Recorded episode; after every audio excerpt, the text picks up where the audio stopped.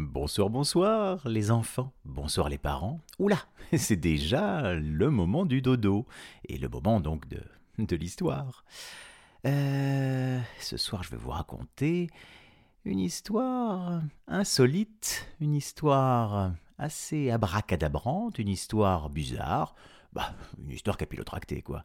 Euh, cette histoire s'intitule Le bonhomme de sable.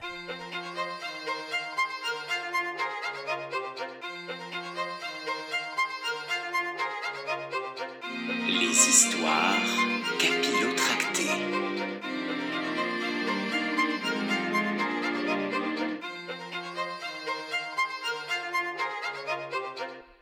Un matin d'octobre, assez doux pour la saison, une petite fille vint se balader sur une plage de Normandie. Bon, pas toute seule, la petite fille, hein, avec ses parents. C'était un week-end où tout le monde avait envie de changer d'air. Et l'air marin est réputé pour ses bienfaits, c'est bien connu. Nine, euh, c'est le prénom de la fillette, adorait le sable. Elle construisait toujours avec son papa des choses incroyables, des châteaux, des royaumes entiers, et elle pouvait rester là sur la plage à jouer des heures et des heures, s'inventant des mondes, des histoires de, princesses des sables, de planètes inhospitalières, de dangers à éviter, d'ennemis à défier. Elle se souvenait aussi des événements tragiques qui étaient survenus lors des dernières grandes vacances lorsque papa et maman avaient eu la très mauvaise idée d'emmener le cousin Ulysse pour la journée. Alors, Ulysse était très tonique. Il courait dans tous les sens, faisait sans cesse des roulades, et surtout n'arrêtait pas de crier. La tata de Nine disait qu'il était hyper actif. Pour Nine, il était juste hyper casse-pied. Ce jour-là, euh, Nine avait construit avec son papa une montagne magique, abritant le monde secret des fées. Eh bien, sans la moindre hésitation, dès que l'œuvre de sable fut achevée, Ulysse piétina le tout sans autre forme de procès. À peine eut-il une, petite remontrance de maman, et papa riait, oui, il riait. Ah, Nine s'était sentie trahie ce jour-là. Alors, papa n'était donc pas comme elle Il ne voyait pas leur fabrication comme des univers magiques et enchantés ayant plus de valeur que n'importe quoi d'autre sur Terre En tout cas, ce matin d'octobre, Ulysse le destructeur n'était pas là, fort heureusement. Nine était la seule enfant, et avait son papa pour elle toute seule. Enfin, presque. Il fallait, c'est vrai, le partager un peu avec maman, mais elle était prête à faire cette concession, gentille et généreuse qu'elle était. Papa proposa de fabriquer un bonhomme pour changer. D'abord, Nine parut déçue. Elle ne voyait pas l'intérêt de fabriquer autre chose qu'une ville, une cité fantastique, avec une foultitude de bonhommes et de bonnes femmes imaginaires. Mais elle se laissa convaincre. Son papa trouvait toujours les mots et arguments adéquats. Tu verras, disait-il. C'est comme fabriquer un bonhomme de neige, mais avec du sable, à la place d'une carotte pour le nez. Ils enfoncèrent dans la tête du bonhomme un long coquillage pointu trouvé dans le sable. Deux petits coquillages, tout ronds, pour les yeux, et deux couteaux pour les bras. Alors, euh, pas des couteaux de cuisine, hein, les enfants, non, non, non. Euh, ces délicats coquillages que Nine adorait faire craquer sous ses pieds en marchant sur la plage à marée basse. Ce moment où on trouve des trésors incroyables gisant là, sur le sable. Finalement, Nine était ravie. Ce bonhomme était splendide. Elle joua longtemps avec lui sortant sa plus belle vaisselle de dinette et buvant le thé avec lui, mangeant des cupcakes délicieux, discutant de choses et d'autres, de la pluie et du beau temps. Au moment de partir, car la marée commençait sérieusement à monter et qu'il fallait déguerpir pour ne pas être enseveli par les eaux, Nine crut voir une larme couler le long de la joue du bonhomme.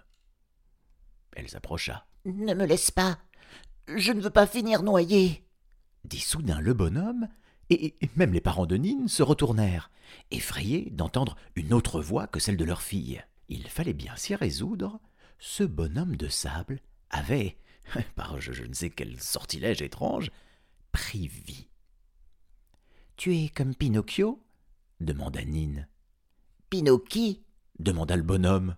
Non, dit papa. Pinocchio est fait de bois, pas de sable, et son nez s'allonge lorsqu'il ment. Cela voudrait dire que le coquillage qui sert de nez à celui-ci grandirait à chaque fois qu'il proférerait un mensonge. On va voir, dit Nine. Es-tu un vrai petit garçon? Bien sûr répondit sans hésiter le bonhomme de sable, sans pour autant que son nez ne s'allonge. Il ne ment pas, dit soudain maman. Il est persuadé que c'est un véritable enfant. Pour lui, cela ne fait aucun doute. Quand on se persuade suffisamment fort de quelque chose, même si dans l'absolu ce n'est pas vrai, eh bien, cela devient réel. C'est une croyance. La maman de Nine était coach en développement personnel, et la petite fille ne comprenait pas toujours de quoi elle parlait, mais ce n'était pas grave. Sa maman disait des choses rassurantes, agréables, même si ce n'était pas toujours euh, très clair. Sa voix était si douce, ah, ça c'est vrai. C'était comme, comme du miel onctueux qui vous coulait dans les oreilles. Hmm. Ok, pour moi aussi tu es un vrai petit garçon. On, on va pas te laisser ici, hein, maman, hein, papa? Les parents interloqués se regardèrent, puis regardèrent leur fille, ennuyés. que faire? Quel dilemme? Allait-il emmener avec eux un bonhomme de sable? Oh, Ça semblait ridicule comme idée. Et pourtant, la marée montait inexorablement. Il fallait prendre une décision, et vite. Ne me laissez pas ici. Je vais mourir noyé. N'arrêtez pas de crier le bonhomme.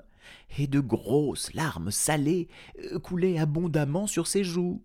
C'était comme une, une, fontaine d'eau de mer, mais une fontaine euh, très très triste. Et aux larmes du bonhomme de sable s'ajoutèrent celles de Nine, désespérée. On ne peut pas l'abandonner comme ça criait-elle à son tour. Alors, les parents de Nine aidèrent le bonhomme à se tenir sur ses jambes de sable. Et il tanguait comme un tout petit enfant qui fait ses premiers pas. Puis, il parvint à se tenir plus fermement sur ses guiboles et marcha puis courut sur la plage, suivi de Nine, qui gambadait à ses côtés, heureuse comme jamais. Ah, ils riaient tous les deux, ah, ils riaient à gorge déployée. Sauvés Ah Ils avaient regagné la terre ferme juste à temps, avant que les flots ne déferlent sur eux.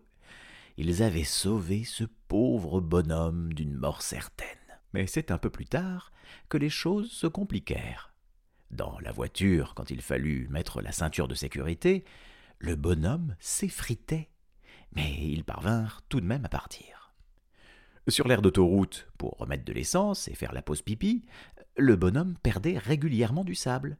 Les employés râlaient. Oh, vous nous mettez du sable partout On voit que ce n'est pas vous qui faites le ménage. Sur la route, le bonhomme avait trop chaud et ouvrait la vitre. Du sable s'échappait et atterrissait sur le pare-brise des voitures derrière, manquant à un moment même de, faire un accident. Ah, quand ils rentrèrent à la maison, même problème.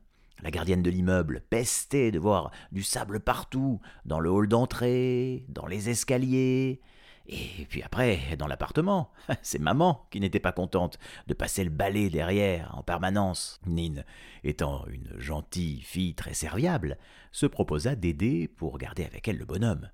Et son papa lui avait offert une petite balayette qu'elle prenait tout le temps partout avec elle. Elle rêvait que ses parents adoptent le bonhomme, qu'il devienne son petit frère. Mais même si au fil des jours, Nine y mettait du sien pour que l'appartement soit propre, le bonhomme devenait de plus en plus petit, car il perdait sa substance, jusqu'au jour où il disparut complètement. Ce fut un drame terrible dans la jeune vie de Nine, qui pleura beaucoup. Elle fut très triste, jusqu'au jour où ses parents, rayonnants, annoncèrent à leur fille que elle aurait bientôt un petit frère. Eh oui, sa maman attendait un bébé. Et puis Nine se rendit compte que le bonhomme de sable n'avait pas totalement disparu, car on ne se débarrasse pas du sable aussi facilement. Il y en avait qui traînaient toujours sur le sol de la voiture, dans les, coins de l'appartement, dans les poches des manteaux. Nine parvint à en récupérer suffisamment pour en mettre dans un petit sac de tissu, comme ceux dans lesquels on met de la lavande et qui fait sentir bon le linge propre dans les placards. Hmm. Eh bien, elle garda sous son oreiller son petit sac de sable et faisait toutes les nuits avant de s'endormir un vœu, toujours le même. J'espère que mon petit frère sera aussi gentil que toi, bonhomme de sable. Et elle collait à son oreille le long coquillage qui avait servi de nez au bonhomme et qu'elle avait précieusement conservé. Et elle entendait la mer. Le bruit des vagues. Et repensait à ce merveilleux week-end en Normandie avec ses parents.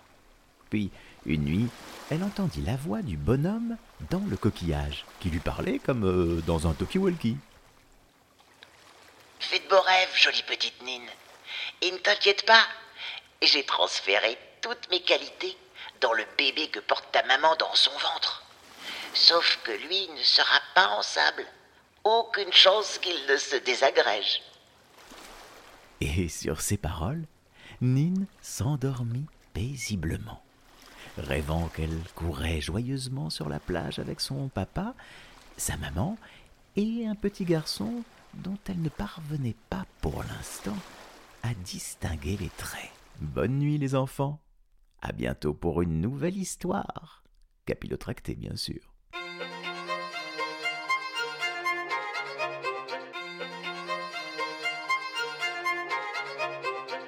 Les histoires capillotractées.